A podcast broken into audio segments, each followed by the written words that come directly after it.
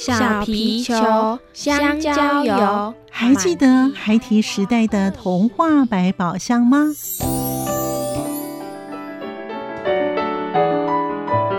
我是桂文雅，世界是一本美丽的书。我是曹俊彦，从小就喜欢画画。我的人生我是王淑芬。当全世界都在下雨，泥泞不堪，全世界。我是王家珍，持续不断，好好的写。我是林世仁，创作儿童文学，让我找到自己生命中的阳光，可以探寻到生命中充满不可思议的兴奋。现在就跟着徐凡，我们一起施展魔法，回到时光隧道里，一起去挖掘笔尖上孩提的奇幻之旅吧！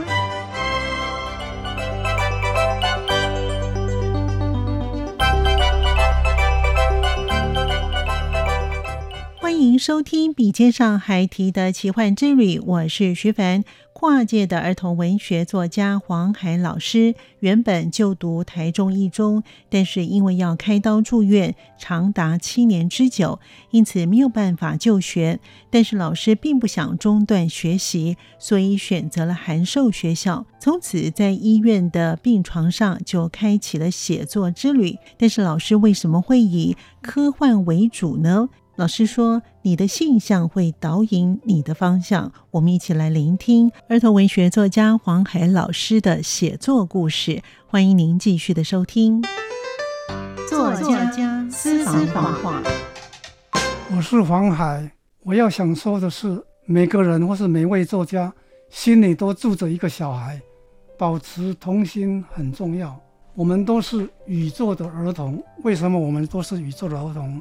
因为只要我们的宇宙还有未知、无穷的探索，便会一直持续。我们都是永远的宇宙儿童。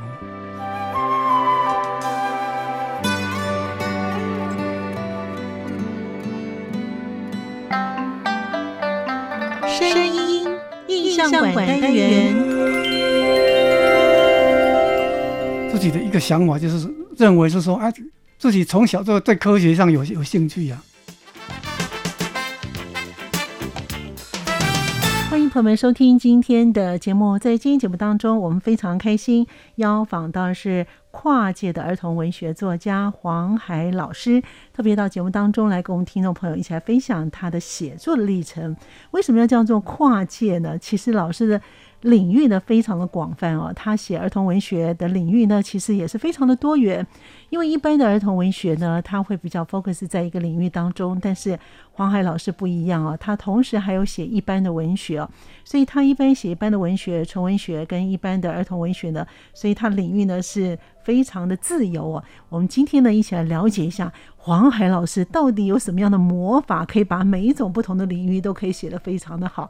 首先，我们先请呢老师跟我们听众朋友先打声招呼了。老师您好，谢谢啊，曲小姐好。所以老师可以跟我们听众朋友分享一下，就是呢，在您的成长的过程当中啊，您是不是有比较记忆深刻的一些的故事呢？跟你日后会写作有关系呢？比如说小时候我是身体不好，跳过一个危机，后来失血了，失血在医院里面做住了差不多三年，然后就在开刀。你多大的时候是要开刀的？十八岁。十八岁的时候，应该是要念高中，但是我已经失学了。那时候在台中一中念书的，我那时候觉得很优秀，但是但是因为失学让我很痛苦，就是从我失学到重回社会，应该七年的时间，等于跟社会隔绝超了七年。嗯，一直在生病到恢复，等于是在医院里面写作了。住院三年的期间，我在一面在练练习写作，嗯，这是非常艰苦的过程。那时候也算是贫病交迫了，因为母亲好不容易把我送到台北的一个那时候叫省立结核病院，嗯嗯，在松山，现在叫南港了。那现在那个医院已经拆除掉了。离开医院的时候没多久，那个医院就拆除掉了，算是幸运吧。所以那个时候就失学，然后跟社会脱钩，大概有七年的时间哈。而且要进去那个医院很不容易。那时候我妈是。是在台中了，她是一个不识字的母亲，她只是听到人家说哦，台北有个地方可以住院，可以治疗你的这个，嗯，这个病，就甚至要开刀，是，她就想办法去找台中县的县政府的县长，嗯，要求他给我一个名额去台北住院，真的是很不容易。所以呢，其实老师呢，在每个过程当中，难怪老师刚才会说呢，你要谈一下过程，这是这个阶段啊。所以老师在生病的这段期间呢，您就会开始练习写作。那是什么样的原因，你想要开始写作呢？对，那个时候是希望说，在医院也很无聊嘛，讲是希望得到一点知识，自自己有点学习。有一个叫做文坛函授学校，利用函授。哦，就可以可以帮你写作，就是寄一些讲义给你，让自己自己创作，创作完了再寄寄到函授学校的地方，再帮你批改。其实这个还是要自己去写作。你要是不写作的话，还是不能够摸索出自一一条路出来。而且在那个过程，在生病的过程，你根本是一方面要照顾自己生病，一方面要要希望写作。那个时候才十几岁，你要能能够写出什么东西来？那时候医院的床铺等于就是我的桌子了。床铺上摆了摆那个一个餐桌架设在枕头上，就变成一个板子，铺上稿纸去写作。在那个时代是用手写的，写稿的过程一边一边这样写出来，都是很熬练。那时候绞绞尽脑汁，然后再去写。我们同医院的室友呢，请他看指导一下。后来他是在师大国文系的，他是学生。哦哦哦，来那边住院，他给他看，他又回去师大念书，后来也当了教授。他创办国文天地，现在还有。都说这个国文天地的发行人，大概前几年去世，我还知道叫陈满明，苗栗人。是他告诉我他的苗栗上苗里一百号，我记得很清楚。有有时候常常在。病房里面一起听音乐，古典音乐，大家哦。黑老师是因祸得福，所以呢，在病房里面本来应该是很苦闷的，可是你把它过得还蛮有趣的。这是您的第一阶段，因为你说你的人生有好几个熬练的阶段，一个熬练的阶段。可是老师也很厉害，当时呢，您可以考上台中一中，表示你的成绩是很好的。我妈妈一直希望我当医生嘛，所以说一定要念台中一中。但没有想到我当了病人。他太万万没有想到。在那段时间培养了一个优秀的作家，哈。那个时候我以为是说，那我既然这样生病了，那将来能做什么？已经失学有一段时间，好几年了。那将来回去可能只有当职业作家是一个一条路。一一个想法，那个时候十几岁就有一个一个目标，一个想法是这样的，所以才会走这一条路。因为呢，您是在病床上面就开启了你的写作之路。那老师呢，曾经也担任过儿童周刊还有月刊的主编啊，及呢联合报的编辑。那也在大学呢任教过。那为什么老师会自于这位为文学的苦行僧呢？这一辈子面临到很多的危机。第一个，我刚从医院出来的时候，住在永永和的体院旁边，那个体院旁边是。是等于是人家的违章建筑，妈妈带我们一一家人住在那边。为了建造提案，几乎大家好多那些违章建筑都搬走了，只剩下少数一两栋房子，只剩下我们那一栋是租来的房。最后后来台风来了，也是倒掉了。后来我要在找生活的出路的时候，我一直以为是说到底要走哪一条。那时候我一方面会开始一点写作，也会画一点画，然后也会懂一点音乐。然后那时候有点茫然，还是走写作这一条路，感觉到写作是在那个时代还算可以拿到一点稿费。贴补家用了，帮帮我妈妈的的辛苦，她的苦劳。然后就在这个过程中认识了一个朋友，那个朋友他又认识菲律宾回来的一个华侨，就是叫许希哲。他说他办一个剧艺出版社，戏剧的剧，嗯，艺术的艺，聚艺出版社，聚艺出版社。那我因为有投稿的关系，拜托这个朋友杨兆清。杨兆清他在皇冠工作，是，他就他也跟许记者有联系，他就把我的稿子带过去。后来听说我要有一个工作，就介绍我跟许记者见面。他说许记者刚好他在。侨联总会有一个职位，侨联总会那个是个华侨机构，那个在当年华侨机构大概是大家认为比较有点算是比较有优秀的单位了，怎么样了？那个但是它是是民间机构，那时候是需要一个编辑，一个编辑，出版社的或者跟半月刊的编辑，是报纸型的半月刊，哦，报纸型的，所以老师就到那边侨训，所以老师就到那边去工作了，当了编辑，就很快的就就上去了。工作前几天还到重庆南路去买那个。编辑什么叫做编辑？要去看一看到底是 怎么去编辑一个编辑到底在做些什么事情就对了。我虽然会写作会写这多，但是不懂得编辑是怎么样，然后就这样迷迷糊糊上了，然后。做了那个职位刚好有旁边有一些长官，他长官他也很好，叫我说稍微指点一下怎么去编、下标题啊。那这是签字排版的时候，新闻式的标题怎么去处理？那我就迷迷糊开始做了。到了印刷厂，印刷厂是签字排版的，你要是做的不合乎他们的规格，他会稍微帮你修改一下，迷迷糊糊慢慢摸索上路了。这样，老师在那边侨训待了多久？在侨联总会当了十七年的时间，整个是我从二十二岁左右一直到三十七八岁左右，所以老师就变成一个非常优秀的主编了哈。但是因为在那个时代，侨联总会算是个华侨机构，还不错了。但是不错，慢慢的社会慢慢进步，慢慢进步，员工的一些待遇慢慢的跟社会上不能相比了。嗯，没有办法相比，而且我也感觉到我能够写作，在社会上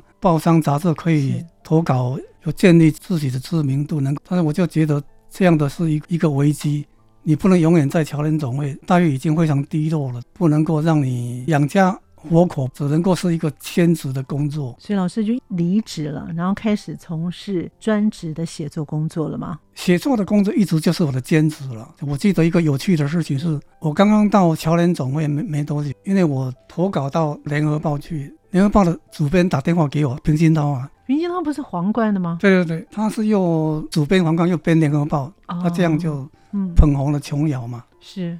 琼瑶的的小说在《联合报》刊登，在皇冠出版。是的，平鑫涛当时是因为在台中的一个《台湾日报》要创刊，在民国五十三年十月二十五号，台湾光复节创刊《台湾日报》在在台中，他们找不到稿子，说叫杨汉这个主编打电话给我。嗯，平鑫涛介绍他打电话给我，我我在桥联总会接到他杨汉，一下子想不出来。后来他就说我投稿《联合报》的文章，他们要在《台湾日报》创刊的第一天有我的小说在那边连载，那是一个类似有点悬疑性的故事了，说了一万多字。经过几十年之后，《台湾日报》要结束以后，应该是最后一天了，也是登了我一篇讲科幻小说的论述，怎么样了？所以有头有尾哈，这个是冥冥中的一个 缘分，缘分呢，我也不知道。但是它结束的时候，应该在一九九零年代了。所以呢，老师呢，在编辑的道路上面，反而是蛮顺遂的。刚才我们为什么会说老师是一个跨界的儿童文学作家呢？因为呢，老师呢从事这种文学的创作已经数十年了。你的作品呢，包含了成人文学、跟儿童文学，还有科幻文学跟传统文学的这些领域，真的非常的广泛哦。所以这些领域当中，是不是老师在不同的阶段有这些的经历啊？其实呢，依照当时老师呢在写作这个阶段呢，是很少人会要写这种所谓的科幻。当时为什么会有这么多的不同的经历？是不是给老师？我们先一步一步来讲好了。您从事成人文学，是因为当时您本身呢在。高中时期那个阶段呢，您自己本身生病了，那因为呢不得不呢就必须在病床上开始开启了你的写作之路。但是呢，当你病好了之后呢，你就开始当了月刊的主编跟联合报的编辑啊，那也有教书过。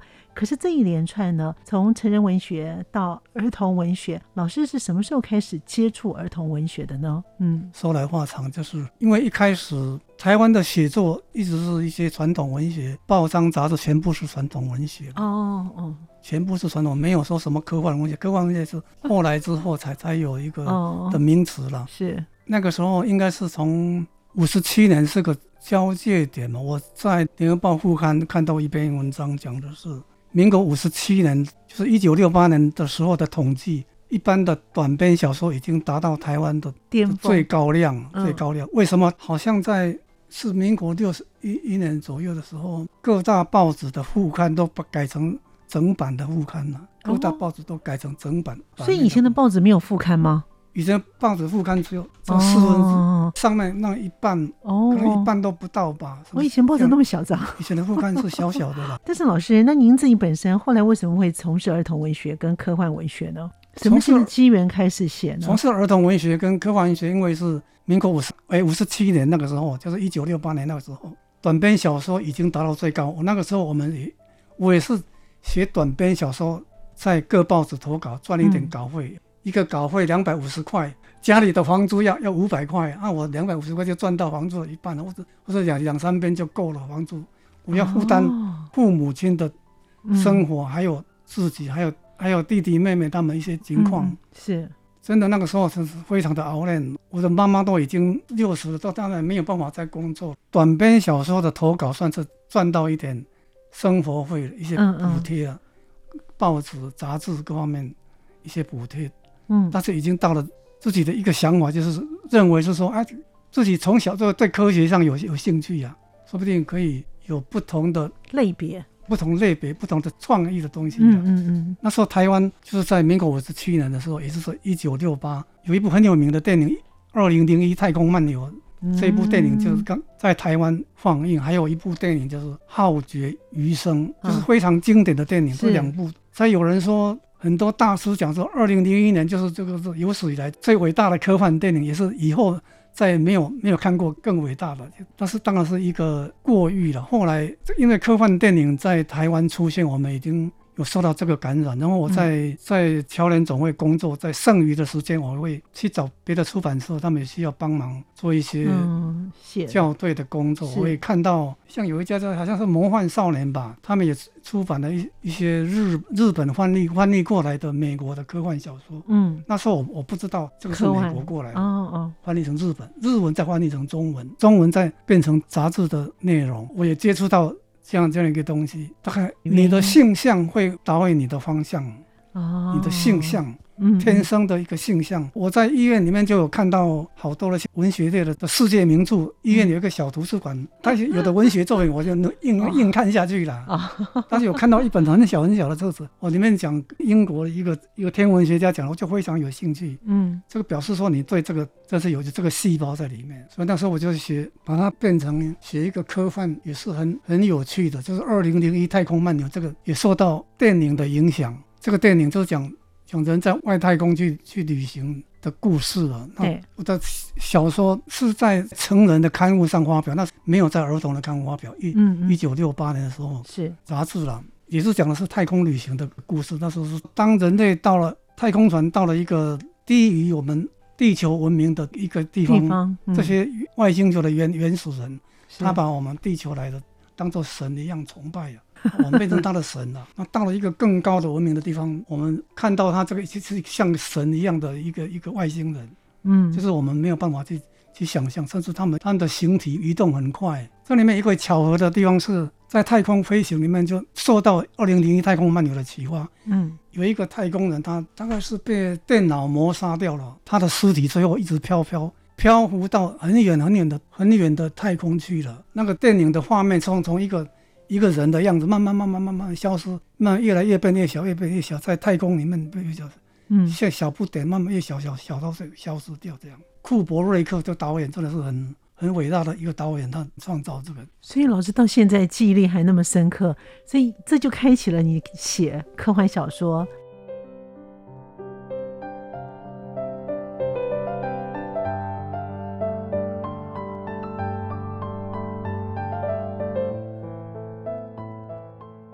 朋友们继续回到节目当中。儿童文学作家黄海老师，他的第一本科幻小说为孩子们写的科幻故事是《嫦娥城》当中的会说话的狗，非常的有趣。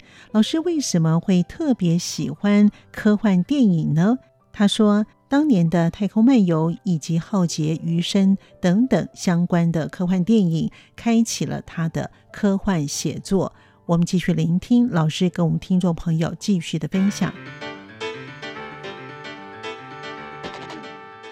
其实那时候我就领悟到，科幻小说其实是成人的童话。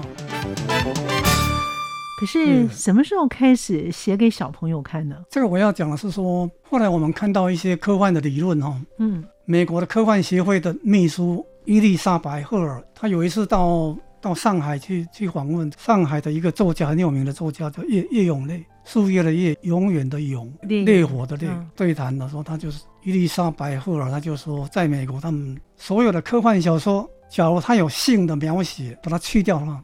没有性的描写就是一个青少年的小说了，哦，其实就是一个青少年的小说。嗯嗯，其实那时候我就领悟到，科幻小说其实是成人的童话，所以很多科幻小说你把这些东西变成儿童化很容易啊，但是你要特别为儿童写的科幻也可以。那是我后后来有领悟到的，特别为儿儿童写的科幻也有的。我刚才讲到这个这个事情，那二零零一太空漫游这样的一个太空人消失在太空，这个太空人被电脑谋杀掉死掉了。我的那个小说里面，等于是有模仿到他这个这个部分，他已经在太空里面在发生什么问题，最后病毒入侵，这个这我们的同伴太空人最后最后我们用太空葬礼把他丢到太空去，让他消失掉了，不见了。在小说的最后面，经过更高级的外星人的文明，他们想想办法，又又想办法把他救回来了。救回来以后，他们就是把他的生前的一些一些记忆啊，最后重新装回去，肉体做活了。这样一个情节让我想到克拉克，就是《二零零一太空漫游》的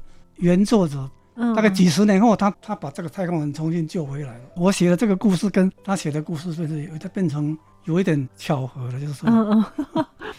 所以原来老师刚才讲，三零零一太空漫游，二零零一太空太空漫游这个故事，它是就是小说跟电影都有一些相关的。是。他从二零零一太空漫游到二零一零太空漫游到二零六一太空漫游。到三零零一太空漫游，写的是一共四四部。这个克拉克他写的是四本书太空漫游的书，所以老师都看完了这四本的太空漫游，您都看了？我们都有中文翻译有了。所以一开始我写的这些成人的科幻，在主流文学、成传统文学的刊物去发表。那个时候我就模仿电视片集啊，这个片集那个片集，一个故事一个故事，我把每个片集上去把它接起来，变成一本变成一个一个中篇小说，故事可以连在一起。因为在那个时代，你没有办法说，我占一个版面，我在报纸上去去连载，每天连载故事这样写下来。嗯嗯。除非是很超超特别的作家才有这个本事。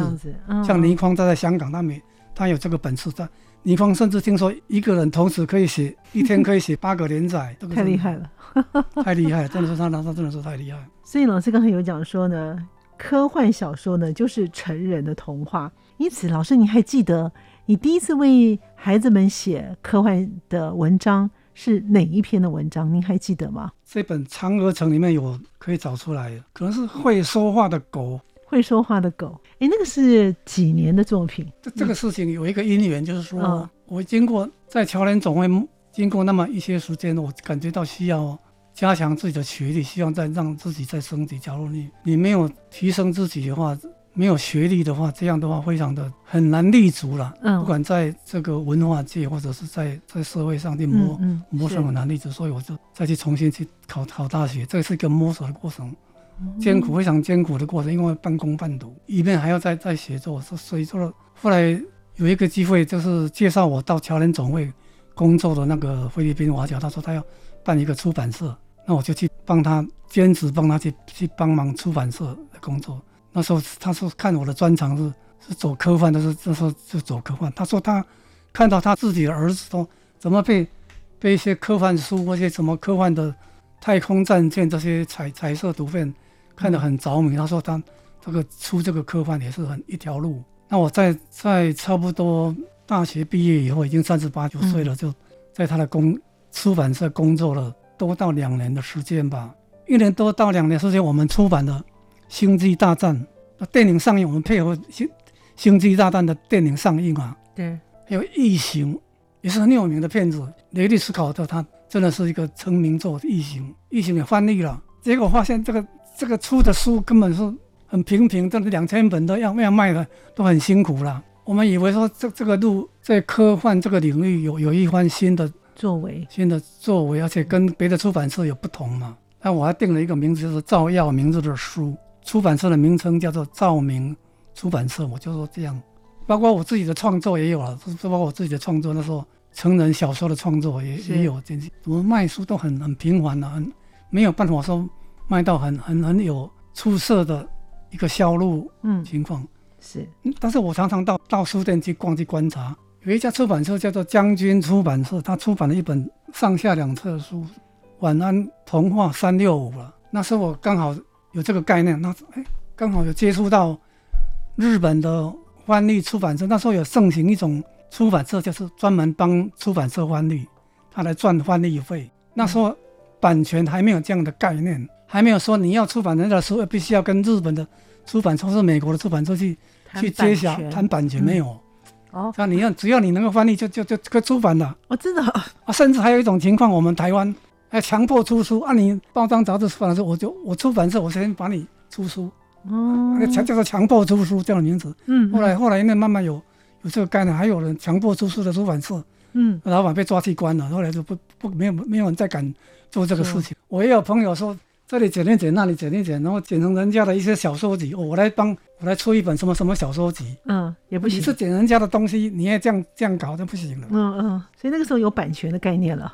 那时候还没有版，那种正在交接状态。然后所以那个时候，我们就出版了一本《晚安科学童话三六五》，那是我自己把把名字起好了。嗯那刚好找到翻译社的去翻翻译了，翻译了，也也没有也没有作者的名字，就是就是等于是编者啦，嗯等于是出版社编的。哦，这本书很畅销哦，这个书又是又是比较厚的书，对，啊老板就很很高兴。我要重新在写作的时候才发领悟到说，哎，儿童的科幻这个部门没有人在创作啊，这个可以创作啊，而且这个再根据出版社的经验，这个科幻、科学、童话这个部分好像有它的这个销路可读性嘛。嗯嗯。刚好那时候联合报开辟了一个一个版面，彭碧玉。开辟了版面儿童的版面，我就投了一个稿项，就是会说话的狗啊，这之类的什么，就讲说一只狗它会讲话，又一有黑的又像白的，一只黑的，一只白的，然后大概是小偷进来就把这些狗狗偷掉了，嗯嗯因为他想要去去干什么，这只左进会说话，就把它偷偷走了，然后这只狗后来。它会一天到晚骂骂这个小偷，你一天到晚做小偷来偷人，怎么怎么骂骂？那，小偷结果自己觉得受不了，赶快不好意思，赶快又把又把狗送回来了。这个开始就就往比较纯粹儿童化的这个科幻机器写作，那个也写作了一些小小的东西，比如说嫦娥城嘛，嗯嫦娥城讲是说月球建立一个城市叫做嫦娥城，嗯那中秋节的时候。